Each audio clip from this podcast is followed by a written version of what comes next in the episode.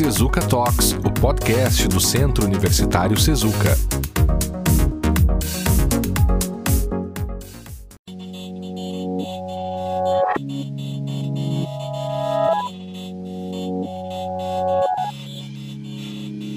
Sejam bem-vindos e bem-vindas ao episódio número 48 do Sezuka Talks, o podcast do Sezuka, gravado em 2 de setembro de 2022. O nosso objetivo é realizar um diálogo entre os cursos, trazendo temas que permitam um enfoque interdisciplinar. Se você nos escuta, pode encaminhar e-mail sobre o podcast, inclusive com a sugestão de temas e entrevistados. Para fazer isso, basta enviar uma mensagem para talks.sezuka.edu.br, sendo que Talks é T-A-L-K-S. E você também pode ouvir todo todos os episódios passados do Sezuka Talks, apenas buscando por Sezuka Talks lá no Spotify. No episódio de hoje, o tema é advocacia criminal. Eu sou o professor Guilherme Damasio Goulart e hoje está aqui comigo o professor, meu amigo, professor Rafael Soto, advogado criminalista e professor de Direito Penal do Sezuka. E aí, professor Soto, tudo bem? Olá, professor Guilherme Damasio Goulart, prazer estar aqui. Satisfação aí poder conversar com os nossos ouvintes do, Cezu, do Cezuca Talks sobre advocacia criminal, atuação do advogado e, e, o direito penal como um todo. Uma satisfação é. estar aqui, obrigado pelo convite. E a gente que agradece aí o teu tempo, a gente sabe que o teu tempo é bastante valioso e, eu acho que a gente podia começar, professor Soto, falando um pouco sobre o seu primeiro contato com o direito penal, né? A gente sabe que no âmbito do, do direito, assim, o número de advogados que atuam na área criminal ele tende a ser um pouco menor, né? Mas a gente também sabe que, em geral, os alunos é, tem um, se fascinam, né? Aqueles que começam a lidar e começam a gostar do direito penal, eles ficam fascinados, né? Quando percebem as novas nuances, quando começam a estudar direito penal. Foi assim contigo também? Ou teve algum marco, algo que aconteceu que te jogou para o direito penal? Bom, Guilherme, eu acho que na época da faculdade eu posso dizer que eu tive boas inspirações uhum. nessa área do direito penal. É, nas outras áreas também, né? Eu sempre tive excelentes professores na graduação que hoje é, eu tenho a alegria de dizer que são meus amigos.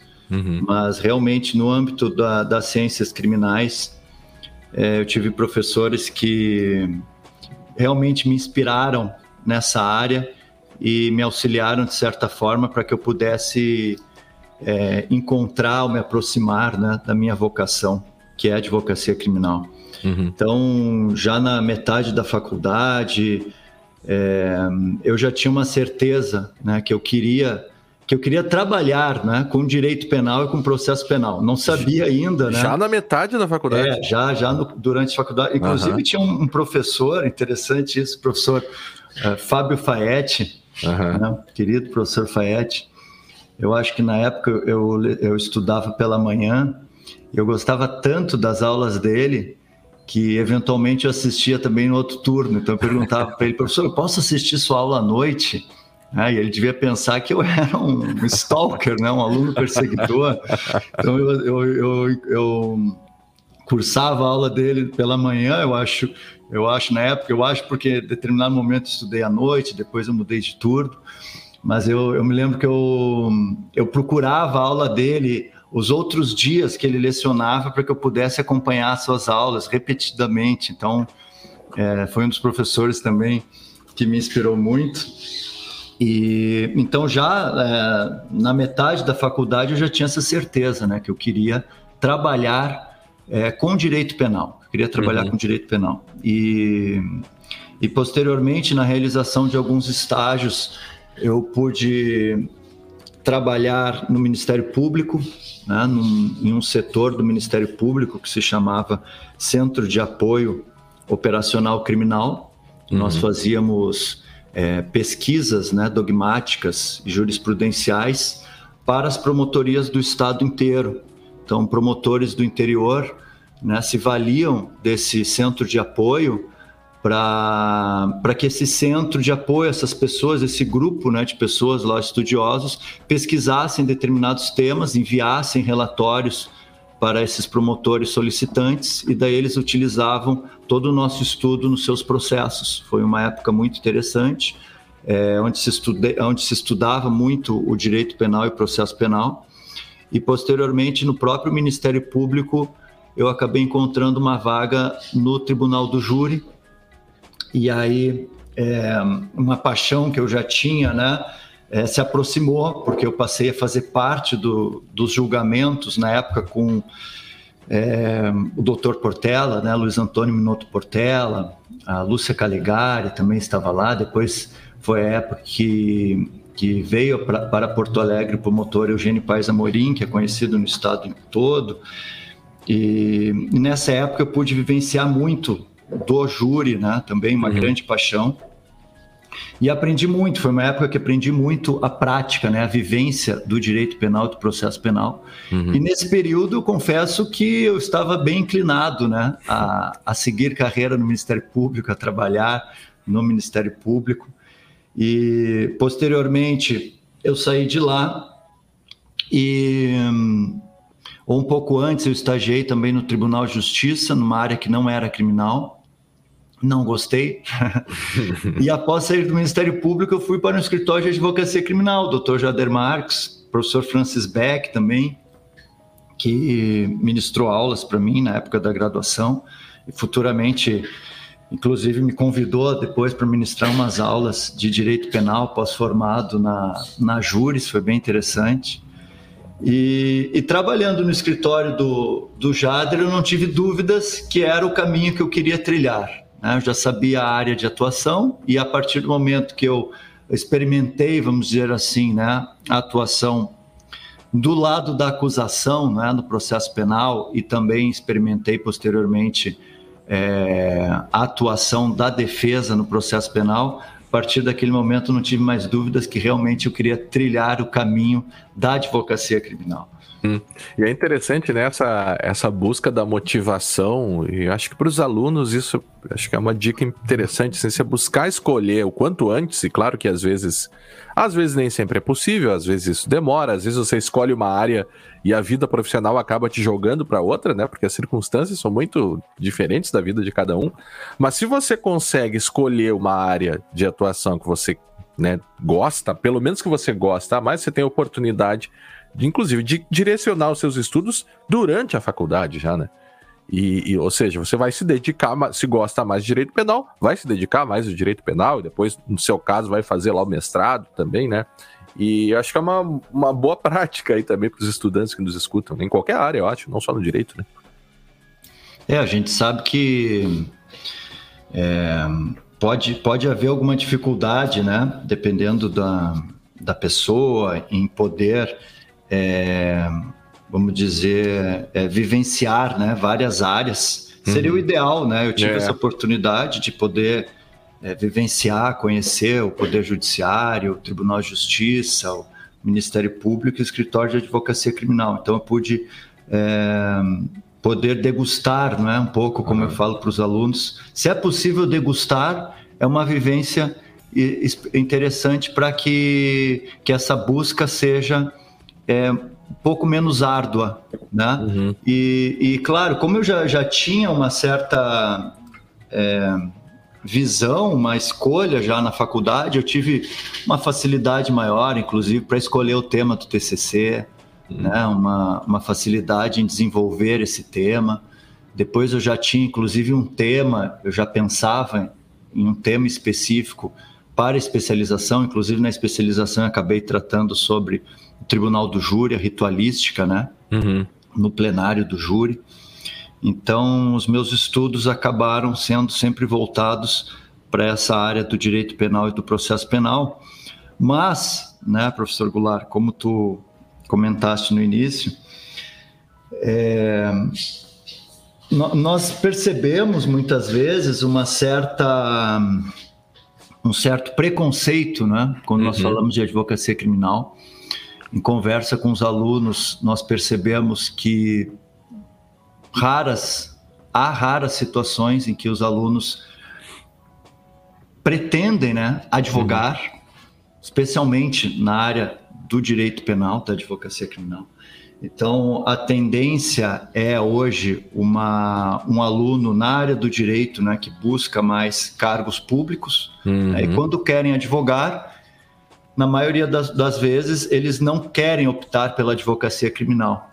quem sabe por situações de, de medo, né? uhum. né? E esse medo, justamente, ele vem, como eu digo, de um, de um certo desconhecimento, não seria nem preconceito, né, Goulart? É. Mas um desconhecimento, quem sabe, de, da, real, da verdadeira função do advogado no processo penal, né, ou da sua importância no processo penal. Então, podem sentir algum receio né, em trilhar esse caminho.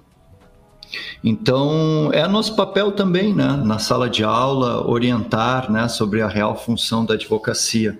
Uhum. E a sociedade como um todo acaba é, imagina, pensa ou vê né, o papel do advogado como um sujeito defendor, defensor de bandido, uhum. defensor de criminoso a todo custo.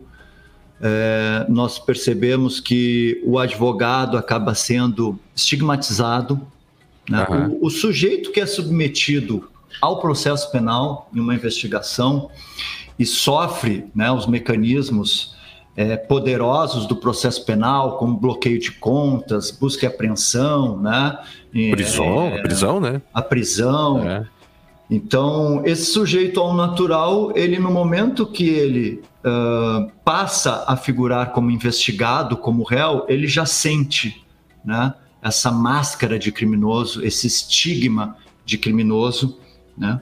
E essa estigmatização que é social, é processual, ela muitas vezes ela se volta também para o advogado. Uhum. O advogado criminalista, ele de certa forma, ele é também estigmatizado, né? uhum. por ter essa imagem, esse, como fala o senso comum de, de defender bandido. Né? Uhum. É, e o advogado criminalista, na verdade, ele possui uma, uma função indispensável na é? administração da justiça, eu sempre digo que o advogado, na verdade, ele acaba sendo fiscal da lei. Hum. Né? Eu digo que o, o, a advocacia como um todo, eu digo a OAB e a, a função, né? A né? função, como, né? como função, é. exerce uma função indispensável à cidadania, né? Protege a cidadania, protege a sociedade também contra abusos, né? Fiscalizando uhum. aplicações legais e o advogado criminalista que deve buscar, analisar, né, estudar o processo com uma lupa, ele possui uma verdadeira função de é, controlar o poder punitivo, né, uhum. de, de, identificar abusos no processo penal, abusos de poder. Né, uhum. Porque o, o vínculo processual do processo penal né, é, nós temos aí, é, os nossos ouvintes são de áreas diversas, Hum. Mas o processo penal ele, ele é diferenciado do, do processo civil. No processo civil, por exemplo, nós temos aquelas relações, e tu sabe melhor do que eu, uhum. entre particulares, né? Uhum. Então, um litígio, é, um conflito de interesses. Então, um determinado particular que busca um efetivo cumprimento de um contrato, algum reconhecimento de direito envolvendo, enfim, é, Código de Defesa do Consumidor, uhum. esse sujeito ele vai ingressar na, na justiça em busca do reconhecimento do seu direito contra um outro particular, então ele vai ser considerado o autor da ação, né? Uhum. E o juiz, naquela ideia de, de sujeito imparcial, equidistante, ele acaba analisando os argumentos das partes e ao fim ele diz quem tem a razão, não é mesmo? Uhum. No processo penal, o titular da ação penal é o Estado. O Estado ele tem o dever de processar criminalmente. Esse titular da ação penal, o Estado, é o Ministério Público. O Ministério Público ele é o titular da ação penal. Então, identificando eventual conduta que possui é, indícios de crime, né, uma conduta que nós chamamos de penalmente relevante, que é o que tudo indica, é, pode ser crime, pode vir a ser crime, é uma conduta que causa uma consequência jurídica, um dano, um perigo de dano né, que está descrita no nosso Código Penal, no nosso ordenamento jurídico penal, como uma conduta proibida. Então, identificada essa conduta, o Estado tem obrigação de agir, tem obrigação de ingressar com a ação penal. E o Ministério Público ele vai ingressar com essa ação penal. Uhum. O Poder Judiciário acaba processando, né? E ao final, quem aplica a pena é o Estado. O Estado processa, aplica a pena e controla o cumprimento da pena. Então, nós temos, é, de um lado do processo penal, o Estado, com todo o seu aparato investigativo, um, um aparato poderoso de investigação, e do outro, do outro lado, o réu, que muitas vezes está sozinho, até mesmo abandonado pela família, né, professor Goulart? Mas é. o advogado, ele não abandona. A família muitas vezes abandona. É. O criminalista, o advogado criminalista, não, senta ao lado do réu. É, muitas vezes absorve as suas dores, sente o processo com ele, né? mas identifica é, se há ou não abusos processuais ou eventual inobservância do devido processo legal, de alguma norma legal, né, para aplicação uhum. de, de prisões, de busca e apreensões, de interceptação telefônica, enfim. Quer dizer, o processo penal ele serve como limitador do poder. Uhum. Ele, é um, ele é um escudo de proteção ao acusado contra um abuso de poder. E na medida que, ou no momento em que o advogado ele senta ao lado do réu no processo penal, ele segura esse escudo, ele está identificando uh, atentamente o devido cumprimento da lei. Uhum. Então, veja, não se busca é, incansavelmente, ou a todo custo, né, por assim dizer, a absolvição, porque há casos em que não, não é possível a absolvição, inúmeros casos de confissões, uhum. né, é, então, se, no momento que a gente, se, se, nós disséssemos que a função do advogado é buscar incessantemente, custe o que custar a absolvição, nós poderemos estar nos desvirtuando do pilar fundamental do processo, que é o pilar da ética, o pilar da lealdade processual, né? não, a, a, produção de provas ilícitas, uhum. né? em alguns casos acontece, né? mas é. esse não é o seu papel. O seu papel é é possível absolvição ou não é possível? Em caso de condenação, qual, será, qual é a condenação certa? É, no caso, a gente falava em júri, né, um crime doloso contra a vida, um homicídio. Um homicídio qualificado é acusação? Será que não é o caso um homicídio sem a qualificadora? Ou, ao invés de um, uma conduta dolosa, não se busca uma condenação pelo certo, pela conduta culposa? Então, o advogado acaba fazendo esse filtro né? esse filtro processual. Se for caso de condenação, que seja condenado pelo certo. Se for o caso de absolvição, que seja buscada a absolvição. Uhum. Sabe que o, o que me. Eu acho que o, o, crime, de maneira geral, ele exerce um, um certo fascínio sobre as pessoas, né? O fato de você ter na sociedade pessoas que cometem crimes, que se desvirtuam, né? Uh, ou ainda situações em que as pessoas, de forma culposa, né? Nem todas as pessoas que dirigem, por exemplo, estão expostas aí ao risco de eventualmente atropelar alguém e, e até mesmo, né? É, cometer um homicídio culposo aí, ou seja, sem a intenção de matar, né?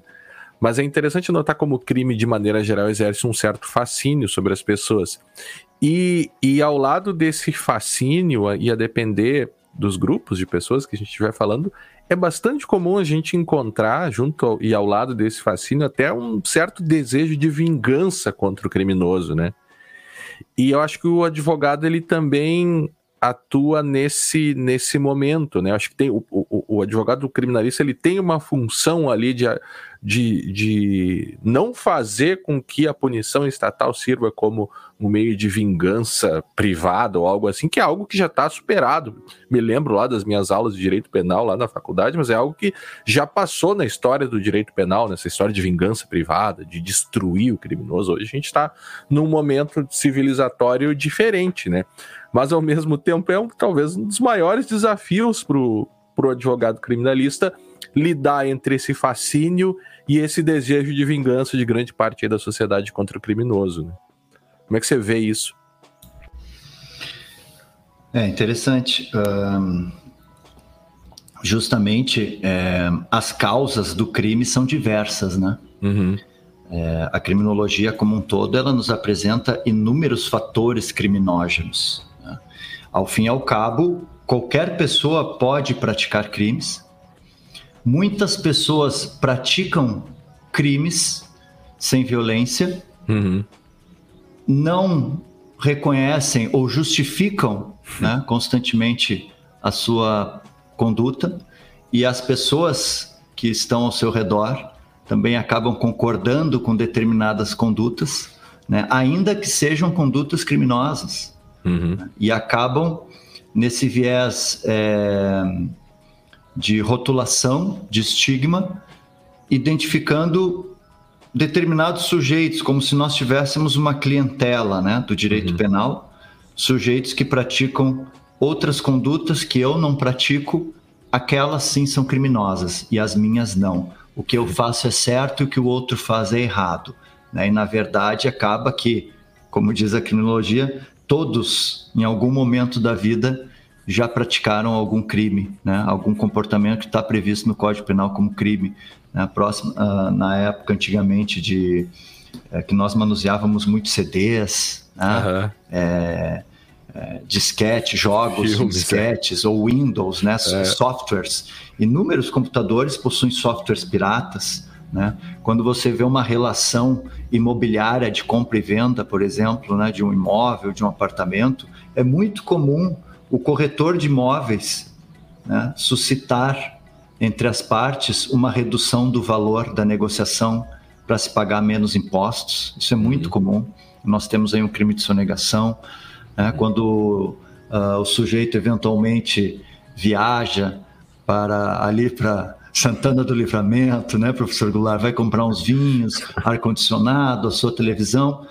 Muitas vezes o sujeito ultrapassa a sua cota e no retorno não declara o valor uhum. do produto. Então nós temos aí um crime de descaminho, né? E inúmeras uh, situações, e aí nós estamos falando de condutas dolosas, uhum. condutas que, onde há intenção de fazer aquilo, quer dizer, é, o, o, o dolo, né? Uma expressão técnica que nós usamos, nada mais é do que a malícia, né?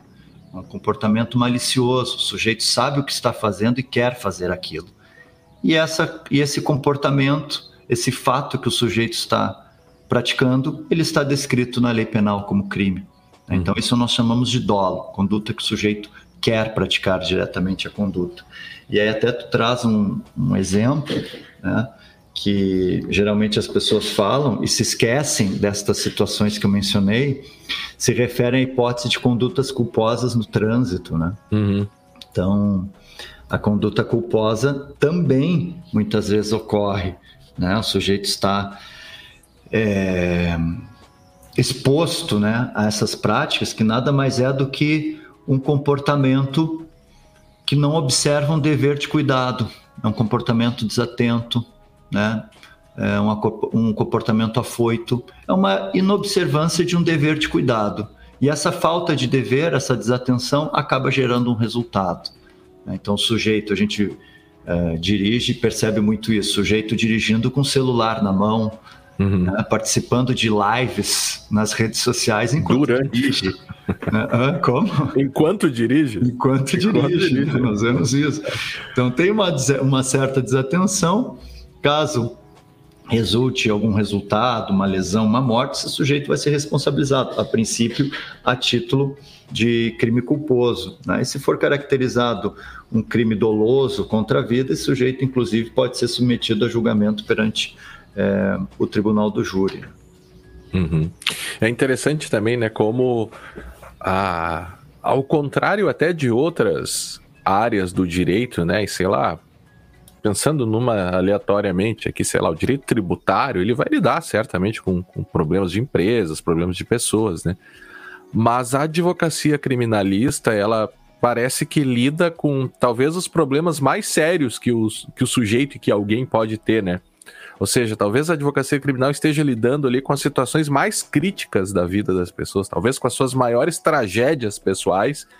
É a advocacia criminal que vai estar ali do lado e, como você colocou, às vezes é o advogado, né? Às vezes até a própria família, você vê e se ouve falar muito, né? Claro, na minha área de estudo, mas na uh, criminosas mulheres, né? Muito comum que sejam abandonadas totalmente pela família. Né? Ninguém visita a criminosa a mulher, né? Às vezes até mais do que o, os criminosos homens, né? E, e, como é que é lidar com essa carga? Eu acho até que psicológica, né? Ao mesmo tempo que acho que dá, pra, inclusive, para falar um pouquinho como é que é o dia a dia de um advogado criminalista, porque além da parte técnica e além da, da sua atuação né, técnica, jurídica ali no processo, enfim, peticionando, né, conversando com, com, com o delegado, com, com o juiz, você também vai ter que lidar com tragédias pessoais, né? E isso deve atrair para o trabalho do advogado uma carga muito forte, né? É, tu sabe que há um professor da Universidade de Sevilha, Francisco Munhoz Conde, que ele diz, né? Falar em violência é falar em direito penal. Uhum. Porque o direito penal trata, na maioria dos casos, de casos violentos e resolve esses casos com violência. Portanto, falar em direito penal é sempre falar de violência, né? de uma forma ou de outra, é tratar de violência.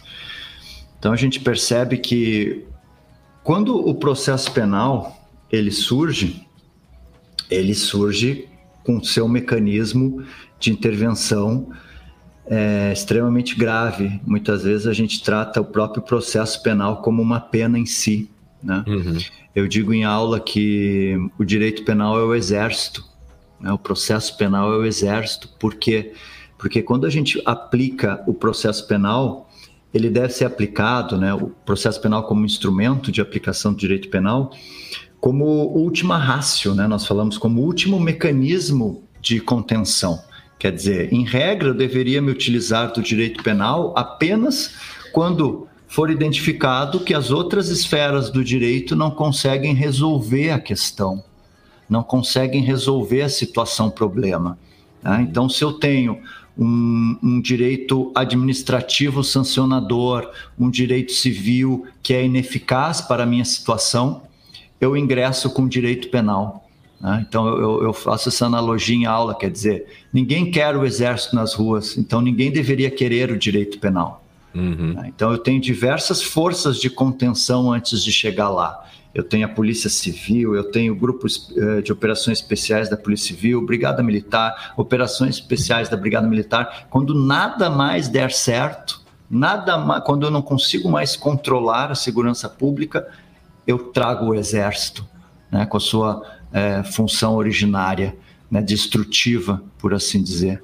O direito penal é a mesma lógica. Quer dizer, se ao fim e ao cabo, final de uma pena, ou se a minha discussão gira em torno de uma eventual indenização, eu não precisaria do direito penal.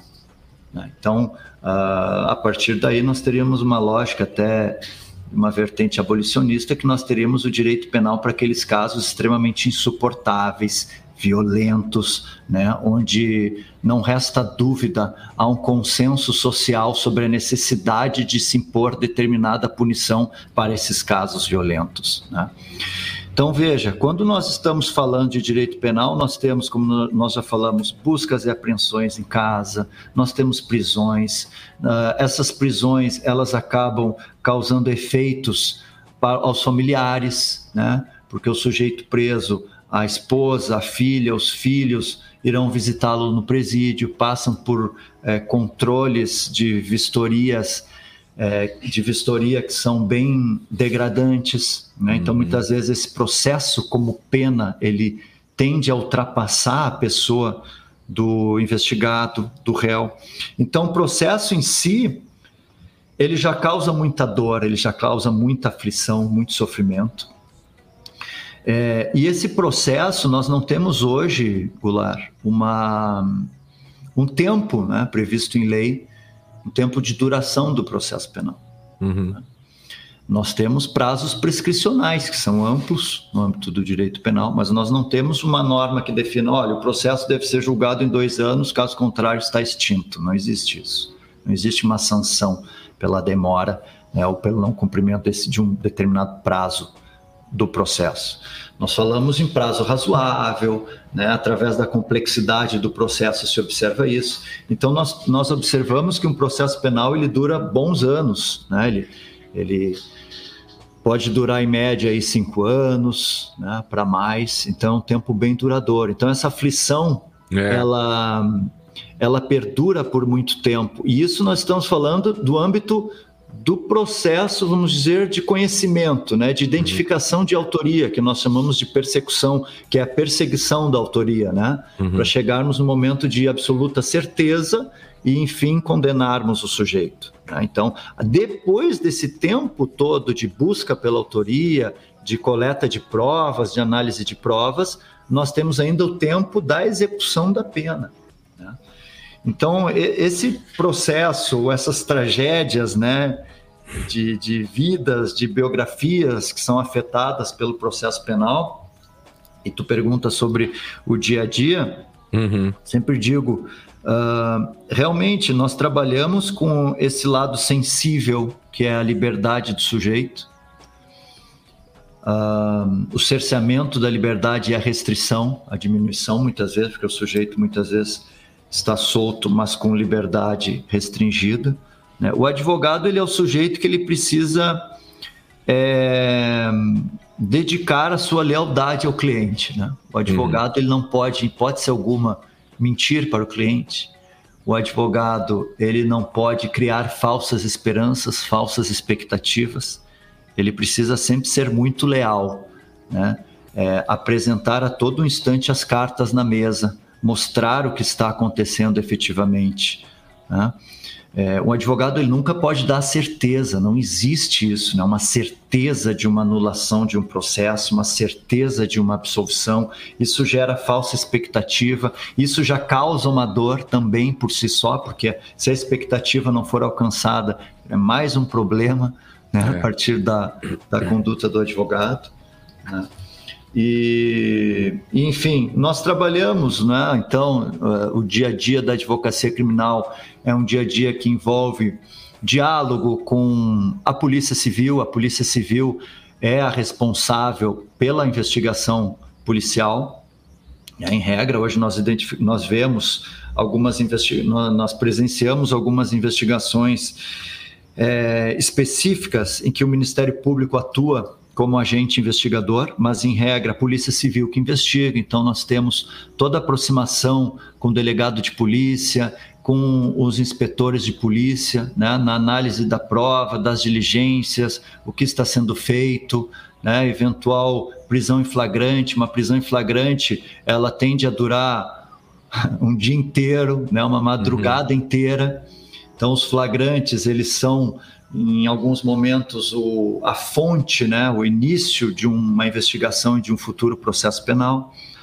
Né. Então, depois que esse inquérito policial ele sai da delegacia, ele é remetido ao Poder Judiciário. E aqui é interessante até aos que nos ouvem, né, uma questão interessante, para que não se coloquem em situação de vítima ou de fraude, né, porque eu já conheci algumas histórias em que é, a, a, as pessoas eram contatadas é, sobre um suposto, sobre uma suposta existência de inquérito policial em trâmite. Uhum. E aí determinado advogado entrava em contato com a pessoa, solicitava um, um valor, né? E dizia que iria arquivar o inquérito juntamente com o delegado, e as pessoas pagam e tal. Isso é uma uhum. fraude, na verdade, porque todo inquérito que é instaurado, ele obrigatoriamente ele é informado à justiça. Né? Uhum. E o inquérito policial ele não é arquivado em delegacia, só quem arquiva o inquérito policial é o Poder Judiciário por ordem do Ministério Público, né? uhum. né? como titular da ação penal. Então, todo inquérito que é instaurado, ele é remetido ao Poder Judiciário, com indiciamento ou sem indiciamento. E aí o Ministério Público o promotor de justiça ele vai definir, vai decidir se denuncia, se continua investigando ou se arquiva. É, a definição é dele. Né? Então, a partir do momento que é remetido para o Poder Judiciário, o Ministério Público já assume as rédeas desse processo né? e, e todo o procedimento passa a ser realizado no Poder Judiciário, com efetivo contraditório, acompanhamento das provas né? e eventuais diligências e perícias que venham a ser realizadas. Hum. Eu queria passar agora, acho para o nosso último tema de hoje aqui, é, que é o, o Tribunal do Júri, né? Você falou um pouco aqui sobre um pouco sobre o júri e como a, a tua teu primeiro contato com o júri, enfim, e como isso te motivou a seguir no direito penal, né? Mas acho que você poderia explicar para nós o que, que é o Tribunal do Júri, né? E falar um pouquinho sobre a atuação do advogado criminalista também no júri, porque a gente sabe, talvez quem nos escute eventualmente não saiba, mas é uma atuação diferente, né? É um tipo totalmente diferente, assim, de processo, sobretudo se a gente compara com o processo civil, não tem absolutamente nada a ver, né? E às vezes a, a pessoa que não é do, do direito, assim, o cidadão né, que não estuda direito, ele se depara com grandes casos, né? Recentemente a gente teve o caso da Kiss, né? É, que foi levado a júri. Então você tem um, um, um, tipo de, inclusive, de processo que acaba sendo naturalmente, acaba chamando naturalmente a atenção da sociedade, né? Como é que é lidar com o, o, o tribunal do júri atualmente, assim, no momento atual que a gente vive? Bom, o Tribunal do Júri ele não, ele possui uma competência constitucional específica. Né? É, o júri popular, a sociedade, ele julga os chamados crimes dolosos contra a vida, né? aqueles em que o sujeito tem intenção de, de praticar, né? que dentre eles está o homicídio, temos o crime de instigação ou auxílio ao suicídio e automutilação, o crime de infanticídio, é, temos o crime de aborto praticado por terceiro com ou sem o consentimento da gestante, e temos o crime de autoaborto. Então, todas essas hipóteses é, criminosas são submetidas ao tribunal do júri. É, o, que, o que nós mais acompanhamos, né, mais é, percebemos que que se julga são os homicídios e, eventualmente, algumas situações, casos de aborto, uhum. né, de clínicas de aborto, enfim.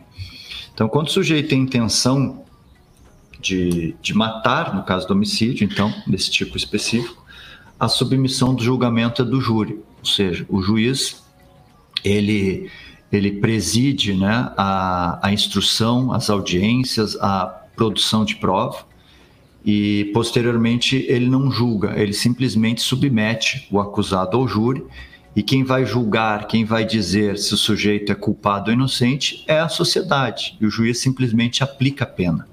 Né? Então, o tribunal do júri, é... alguns dizem que é um teatro, né, professor Goulart?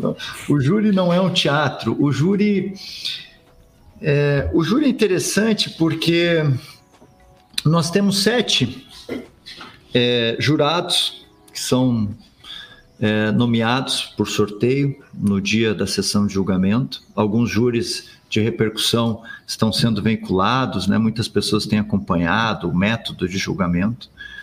Então, essas pessoas, nós dizemos muitas vezes, uh, elas não possuem alguns vícios, dizer, que algum uh, juiz togado porventura possa ter né, alguma predisposição em julgar, eventualmente, porque um juiz acompanha todo o processo por anos, né, e lá no final ele já pode ter a sua convicção sobre o fato.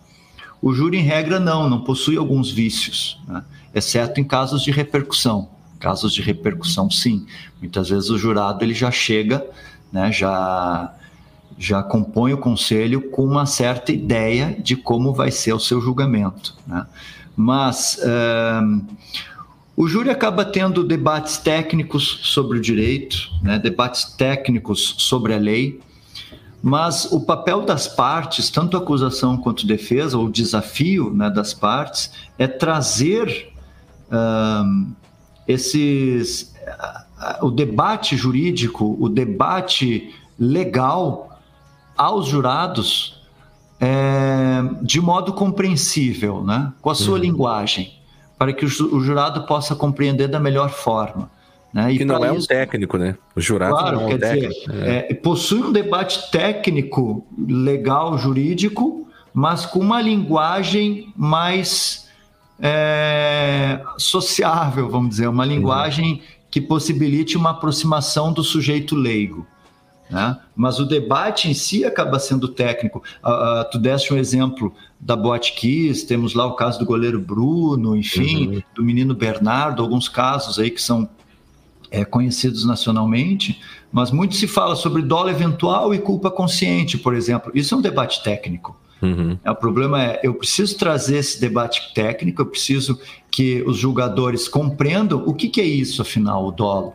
Quando eu te falei anteriormente que o dolo é malícia, pô, tu já começa a compreender um pouquinho. Ah, ok, uma conduta maliciosa, então tende a ser uma conduta dolosa, então comportamento desatento é culposo. Ok, já começamos a conversar então.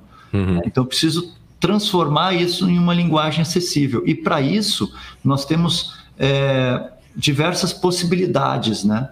De ferramentas no júri, nós podemos usar quadros, computadores, enfim, se fala em plenitude de defesa no tribunal do júri. Então, uma linguagem acessível, leal, é interessante que o jurado ele percebe muitas coisas, né?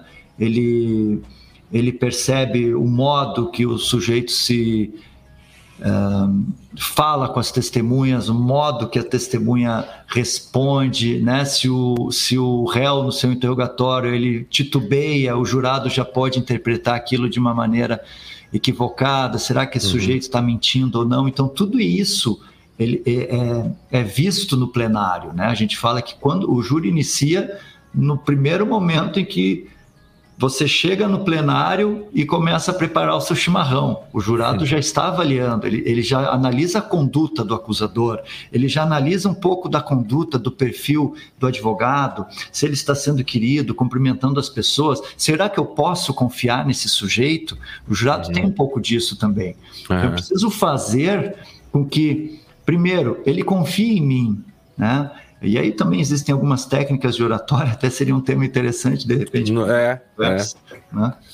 Então, algumas técnicas de oratória, de oratória, para que eu me aproxime do julgador, para que o julgador preste atenção na minha fala, para que ele se sinta confortável comigo, para que ele tenha é, simpatia comigo e comece a acreditar, comece a, a compreender do que eu estou falando, porque se o ouvinte não quer me ouvir, não, não há diálogo, uhum. não há compreensão. Eu preciso que ele queira, então eu preciso de que forma que eu vou chamar a atenção dele para chegar no ponto principal do processo, para que a gente possa dialogar naquele ponto principal do processo. Uhum. Né?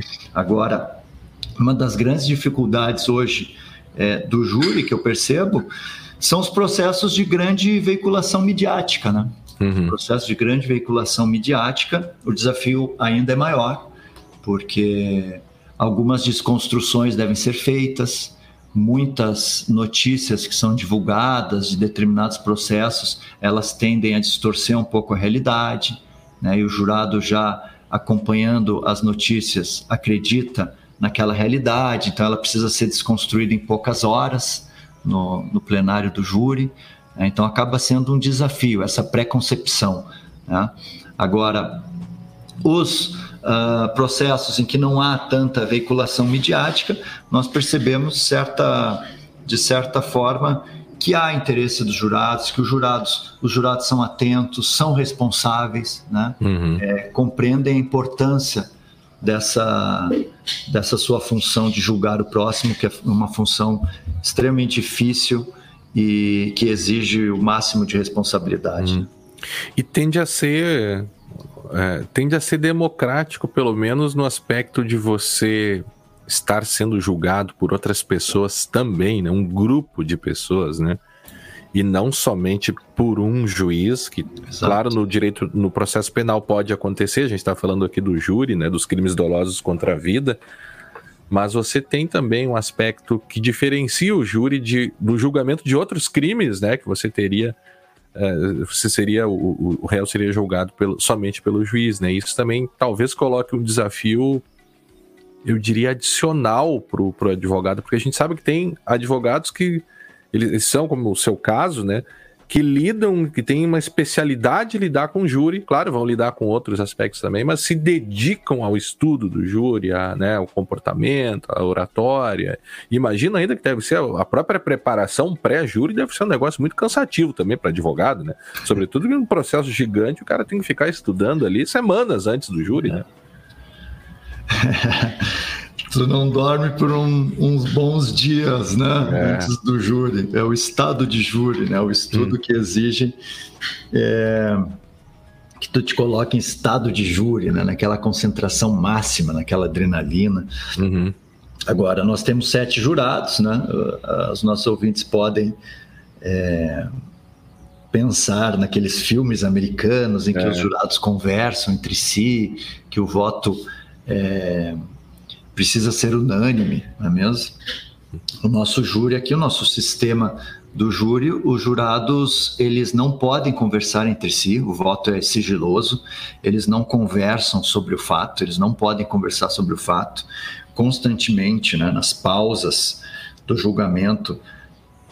Existe, existem os oficiais de justiça que constantemente estão monitorando o comportamento dos jurados. Então, se eles conversarem sobre o caso, o processo está anulado, o julgamento né, está anulado e um outro júri será agendado. Então, o jurado ele não conversa entre si, o voto é sigiloso, ele vota por uma na forma da quesitação. Então, diversos quesitos são apresentados aos jurados e eles simplesmente respondem sim ou não em uma urna secreta e a gente acaba não sabendo, né?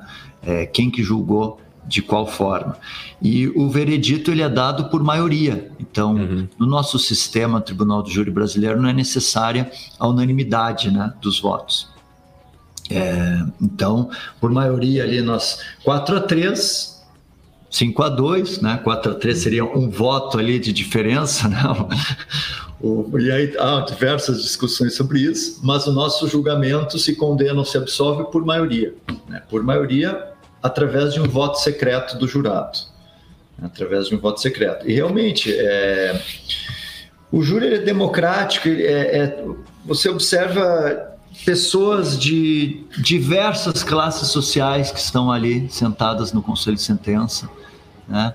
Então, nós temos trabalhadores autônomos, nós temos funcionários públicos, nós temos dona de casa, nós temos aposentados, aposentadas, uma, uma gama muito diferenciada de pessoas, né? daquela própria sociedade que julga.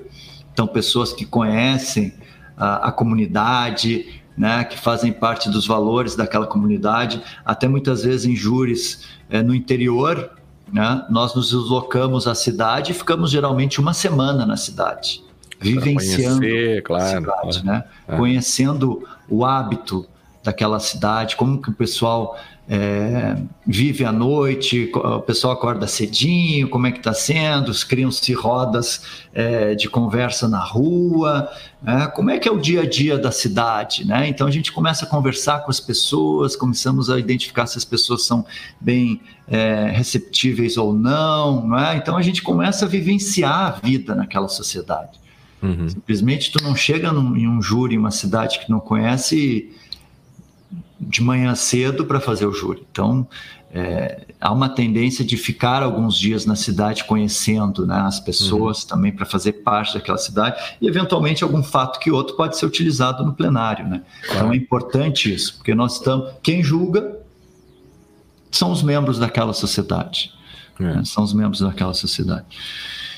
Então o júri se diz é um dos últimos pilares de democracia que ainda estão em pé né, no âmbito do, do processo penal Tribunal do Júri. É.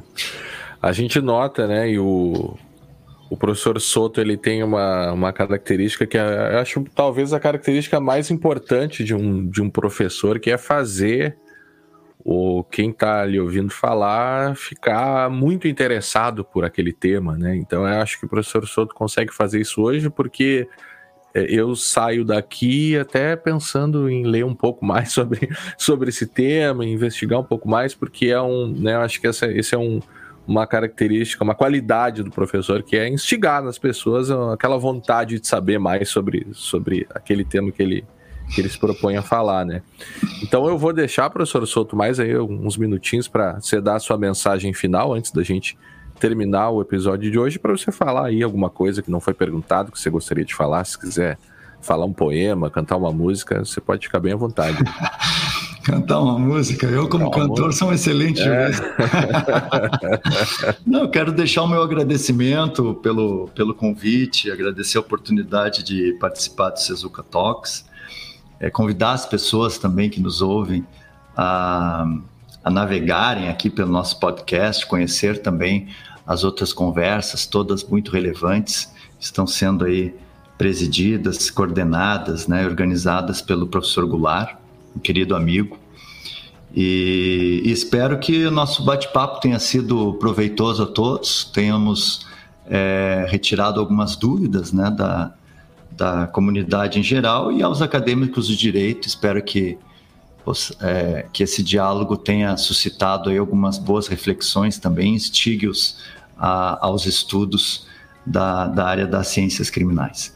Então fica o meu abraço aqui a todos, a ti, professor Goulart, e o agradecimento aí pelo convite em poder participar. Ah, o agradecimento é nosso, é meu, né? A gente sabe que como disse antes, é sempre complicada a questão da agenda, mas a gente agradece demais. Hoje nós conversamos aqui com o professor Rafael Souto, advogado criminalista e professor de Direito Penal do Sezuca. Nós agradecemos também a todos aqueles que nos acompanharam até aqui e nos encontraremos no próximo episódio do podcast Sezuca Talks. Até lá!